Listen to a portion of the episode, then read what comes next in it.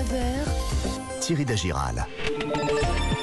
Destination vacances avec Vanessa Zaza et Marion Sauveur. Bonjour à vous deux. Bonjour, bonjour, à tous. Vanessa, direction la Bretagne. Dans le Finistère ce matin, ce vendredi matin, sur euh, la route des phares, c'est ça? Oui, parce que la Bretagne, c'est la terre des phares par excellence. Euh, elle abrite la plus grande concentration de phares au monde. Ah oui. Et donc nous, on file dans le Finistère, Ben Arbet en breton, la tête du monde. Donc on y est au bout du bout. hein. Là, on, on sent les éléments qui se déchaînent. Et on emprunte euh, cette route des phares pour en prendre plein la vue. Euh, on peut le faire à vélo, en voiture. Les embruns, c'est mieux à vélo. Et en intégralité ou par tronçon, évidemment. Des phares, on en compte 19, mais il y en a seulement 5 que l'on peut visiter. Et là, on part direction la mer d'Iroise, où les phares de l'enfer, du purgatoire et du paradis nous attendent. Elles viennent d'où ces appellations? Et ben, des gardiens de phare euh, eux-mêmes. Ah oui Les phares de l'enfer, ce sont les plus spectaculaires. Euh, ils sont isolés en mer. Mmh. C'est un vrai défi de construction pour les hommes. Et pour se plonger dans le tabou infernal, on va écouter Gaston Penland. Qui Gaston, ça me fait de la vieille. euh, ancien gardien du phare euh, du Four à Argenton, entre autres. Le phare du Four, c'est un phare en mer qui se trouve à un mille et demi de la côte. Mais c'est pas parce qu'il est près de la côte qu'il est moins dangereux. Bien au contraire, c'est un des plus dangereux dans le Finistère, puisque il n'est pas rare quand il y a un peu de mauvais temps que les paquets de mer passent par-dessus le phare qui fait 35 mètres de haut. Alors ça vous donne une idée. Ah oui, quand même 35 mètres de haut. euh. Ce, ce phare du four, c'est le plus haut euh, Alors, en fait, pas Armen lui fait que 32 mètres de haut, mais il reste tout de même le plus périlleux. Euh, c'est le phare le plus à l'ouest, au large de l'île de Saint. On l'appelle l'enfer des enfers, tellement la mer est déchaînée.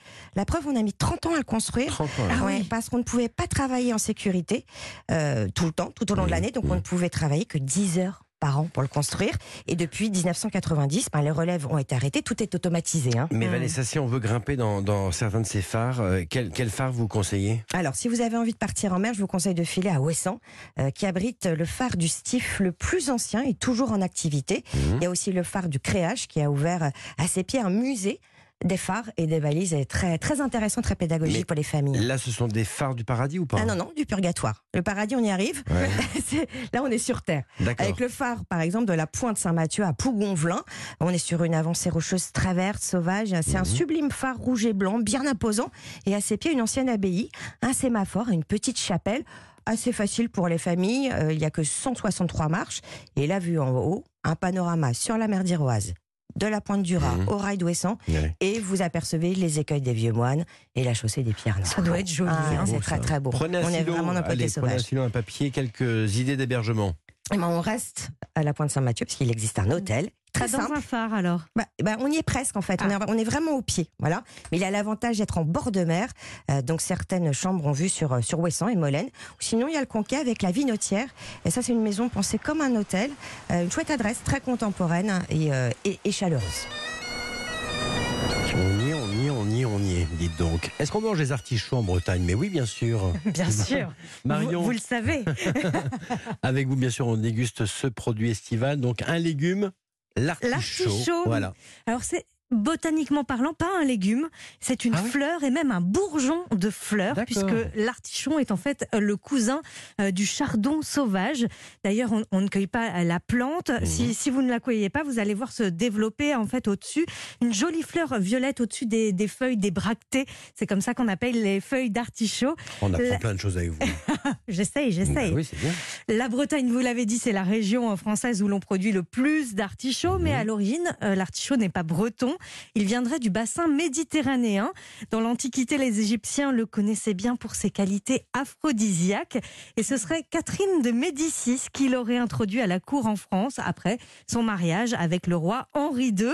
Alors aujourd'hui, on trouve deux types d'artichauts en France, les blancs et les violets. Les blancs, ce sont en fait les, les rondouillards verts avec du foin comme les Camus, euh, les, les Bretons, ou encore le Castel. Et les violets, ce sont euh, des artichauts qu'on récolte jeunes, dont le foin n'a pas encore poussé comme l'épineux ou le violet de Provence, et que vous connaissez peut-être sous le nom d'artichaut poivrade. Mmh. Voilà. Bon, comment on les cuisine alors ces artichauts? Alors je vous propose une petite chips. Encore? Qu'est-ce que vous en Mais pensez? c'est- votre truc à vous les chips. Mais j'aime bien, ça Ouais. change. Bon. Alors pour cette recette, il vous faut des petits artichauts. On commence par tourner les artichauts. On coupe la queue, les feuilles un peu dures à l'extérieur et le bout des feuilles.